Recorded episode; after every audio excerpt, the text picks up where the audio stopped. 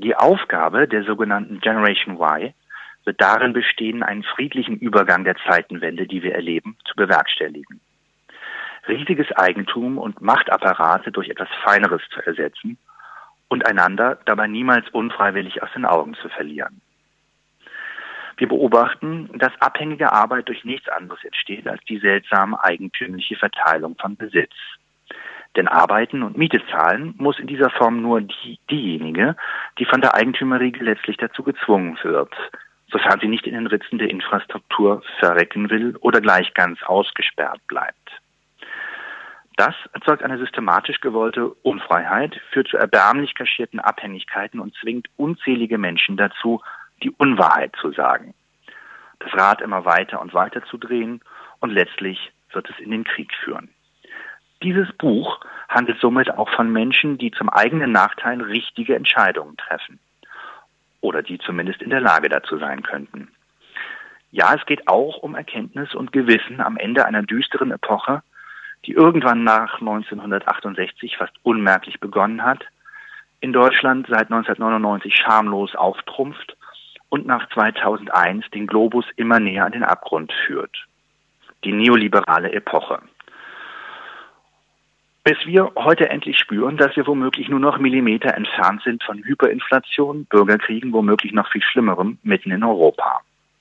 Wir sind auf unterschiedlichen Pfaden und nach langen Jahren des Studierens, Abwägens und Reflektierens zu der Einsicht gelangt, dass es jetzt ein deutliches Zeichen braucht, an diesem gesellschaftlichen Irrtum nicht mehr teilzunehmen.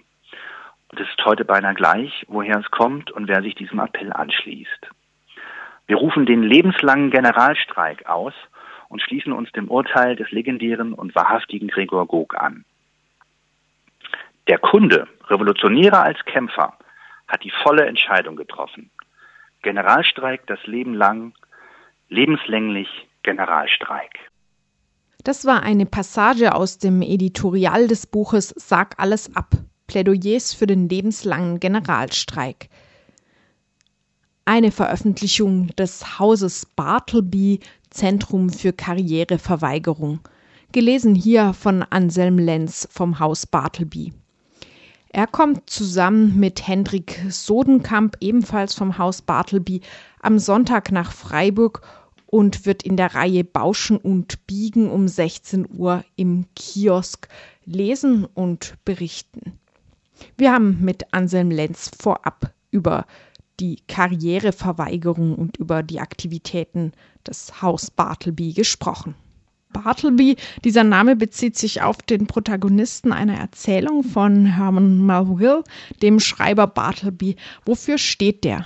Die Kurzgeschichte erschien Mitte des 19. Jahrhunderts und es geht da um einen Aktenkopisten, Bartleby den Schreiber, der äh, schlichtweg keine Lust mehr hat, diese Aktennotizen des Rechtsanwaltes, bei dem er eingestellt ist, in der Nähe der New Yorker Wall Street immerfort kopieren zu müssen, ohne dass das einen wirklich sinnfälligen Mehrwert generieren würde. Er stellt also die Arbeit ein und bleibt dann aber trotzdem an Ort und Stelle sitzen und zieht quasi in diese Anwaltskanzlei ein und tut schlichtweg zum Schluss gar nichts mehr. Und das ist also eine skurrile, man könnte auch sagen kafkaeske Geschichte, die also die Sinnlosigkeiten der jetzt gegenwärtig beschriebenen Arbeitsverhältnisse, wie sie etwa der Anthropologe David Graeber beschreibt, mit dem Begriff Bullshit-Jobs äh, nicht mehr macht. Und ja, diese Geschichte hat Kultstatus und zudem ist sie also Ausgangspunkt bis heute für allerlei philosophische Erwägungen und Emanationen und Texte und also eine literarische Figur, die unsterblich ist. Zum Beispiel der Postoperaismus hat die Figur des Bartleby sehr breit aufgegriffen. Ich würde sagen, sowohl in Theorie wie auch in der Praxis, wo dessen passiver, friedlicher Widerstand dann zum Vorbild genommen wird und auch seine Art, einfach Nein zu sagen, ohne zum Beispiel einen gewaltsamen Umsturz zu wollen wollen, eine Revolution, eine andere Macht einzusetzen oder sich selbst als Macht. Nehmt ihr das im Haus Bartleby auch in dieser Form zum Vorbild für eure Aktivitäten der Karriereverweigerung, wie ihr sozusagen im Untertitel heißt? In gewisser Weise schon, aber natürlich ist Bartleby als Imperativ undurchführbar und tatsächlich ihr Ausgangspunkt für Erwägungen von Agamben und so weiter und auch bis hin zum negativen Potenzial, das Anjoli beschreibt und so weiter, ist das natürlich höchst interessant für allerlei Untersuchungen bis heute, die sich dann eher im Textlichen ergehen, aber jetzt sozusagen tatsächlich überhaupt nichts mehr zu tun am Arbeitsplatz fortgesetzt und dann auch auf einen Anwalt zu treffen, der das also Wochen und Monate lang mitmacht, ist natürlich undurchführbar. Das würde hinauslaufen auf so Dinge wie Mietstreik etc., die natürlich äh, sehr gut sind, aber da steht uns heute einfach eine Staatsmacht im Weg, die die Kapitalinteressen natürlich so weit schützt, dass man damit wirklich nicht mehr weit kommen würde und sich zudem bei solchen Vorgängen dann ja gegenwärtig auch noch auf die Freiheit.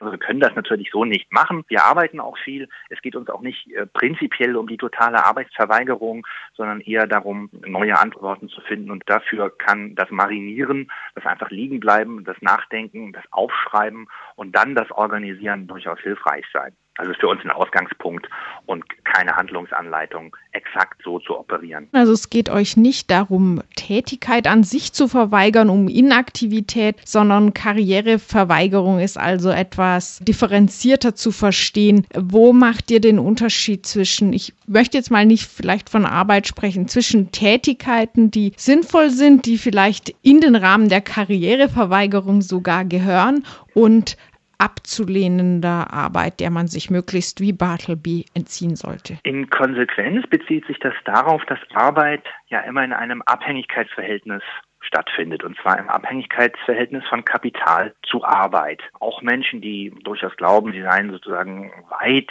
in der bürgerlichen Hierarchie gekommen, sind doch in aller Regel, solange sie Lohnabhängige sind und auch selbst wenn sie ein relativ gutes Einkommen haben, dann doch abhängig beschäftigt, machen also nicht das, was sie tun möchten oder für richtig erachten, sondern was letztlich ziemlich direkt unter dem Befehl eines oder mehrerer Kapitalisten steht. Das mag sich also von den Begriffen her etwas alt-links anhören, aber es gibt da einfach eine Wahrheit rauszuziehen, unter anderem aus der marxistischen Analyse, die einfach evident ist. Die ist so richtig und in der Welt so auffindbar. Ob das dann gut oder schlecht ist, ist dann nochmal eine andere Frage. Jedenfalls haben wir in unseren Jobs als Arbeiter, als Journalistinnen, als Dramaturgen, als Büchermacher, als ja doch Leute, die irgendwie an der Karriere mal geschnuppert haben, festgestellt, dass wir nicht das machen können, was wir für richtig erachten, sondern ständig damit konfrontiert sind, täglich nahezu damit konfrontiert sind, Dinge machen zu müssen, die wir für falsch erachten. Und das in Tätigkeiten, die durchaus die eine oder andere Freiheit boten und auch das Versprechen auf Glück, Anerkennung, ein passables Einkommen. Und wir haben dann im Jahre 2013 Folgejahre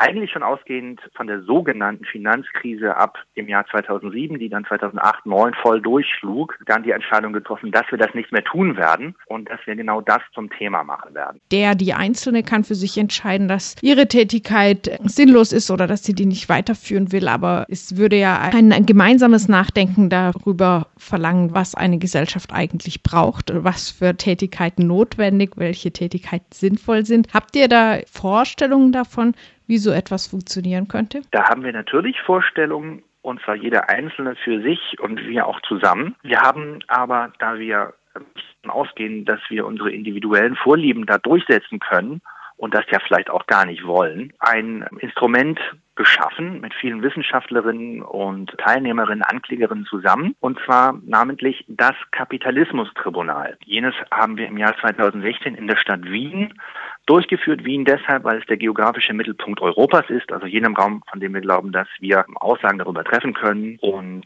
hier auch gewisse Ansprüche erheben können und es eben ein großes, wenn nicht das größte Zentrum dieser Wirtschaftsweise gegenwärtig ist. 400 Anklägerinnen haben ihre eigene Anklage formuliert, also wie sie selbst im ökonomischen Leben, im Wirtschaftsleben Erfahrungen gemacht haben und von denen sie glauben, dass sie auf die eine oder andere Art ein Verbrechen sind, allerdings Verbrechen, die nach gegenwärtig gültigem Recht, also dem niedergeschriebenen Recht und der Rechtsprechung, nicht anklagbar sind. Also da kamen sehr interessante Texte zusammen und wir haben dann in einer Gerichtswoche diese Anklagen dann auch verhandelt mit fairer Rede und Gegenrede, freier Beweisführung etc. Und dies eben auch nicht nur um das mal zu machen als so eine Art Theaterfeuerwerk, was man so hat man dann auch noch mal so irgendwie so einen Text davor gelesen und da manche Leute haben halt was zu meckern, sondern in einer systematischen Art und Weise, die dann eben auch zur Vorstellung der Möglichkeit eines neuen Rechtstextes für die Ökonomie führen sollte. Kannst du vielleicht da so ein paar essentielle Punkte aus dem Ergebnis nennen? Zum Beispiel wären neue Vorschriften für eine anders laufende Ökonomie möglich innerhalb innerhalb des Kapitalismus? Das wäre dann eben die Frage. Wir sind da tatsächlich ergebnisoffen drangegangen und haben also dann, dann in der Konsequenz marktwirtschaftliche Elemente und so weiter oder überhaupt auch Marktwirtschaft, überhaupt das Ergebnis nicht vorweggenommen, nicht ausgeschlossen und sind da sehr ernsthaft mit diesem Modellversuch. Man muss natürlich dazu sagen, das ist ein Modellversuch, den wir da gemacht haben, mit sehr großem Aufwand drangegangen. Ein Ergebnis gab es leider nicht. Und zwar, das kann ich auch ganz offen erzählen. Also wir sind nicht Parteien verpflichtet und so weiter. Wir verfolgen keine Absichten Dritter, die irgendwie versteckt sind. Wir mussten natürlich diesen Gerichtshof als Modellversuch in irgendeiner Weise finanzieren. Das ist eben nicht ganz billig, diesen Gerichtshof darzustellen und auch Wissenschaftlerinnen, die Anklägerin und so weiter dort an Ort und Stelle vorsprechen zu lassen. Die haben ja alle Reisekosten und weiter müssen untergebracht werden. Weswegen wir uns dann dachten, naja, wenden wir uns doch an die Stiftungen der progressiven Parteien in der Bundesrepublik. Die müssten doch eigentlich ein Interesse haben, so einen Modellversuch angesichts der also nun wirklich nicht wegzudiskutierenden Krise der Europäischen Union und auch der Bundesrepublik und auch des ökonomischen Systems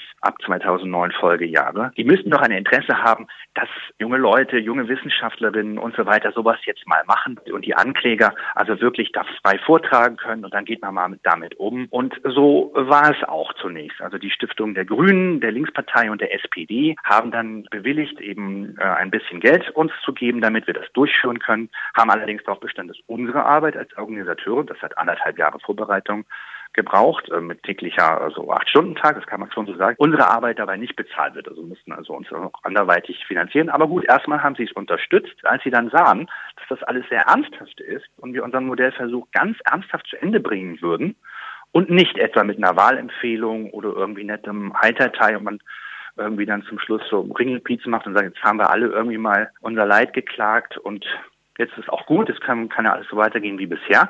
Und dass wir tatsächlich als Modellversuch einen neuen Gesetzestext herausbringen wollten, nämlich eine Verfassung der Ökonomie als Vorschlag, haben sie uns dann auf halber Strecke mitgeteilt, dass sie das nicht weiter unterstützen werden. Äh, also die Mittel entzogen und unsere Veranstaltung, obwohl fest verabredet, dann abgesagt. Woraus wir natürlich dann die Schlussfolgerung ziehen müssen, dass wir bei Grünen, Linkspartei und SPD einfach nicht richtig sind.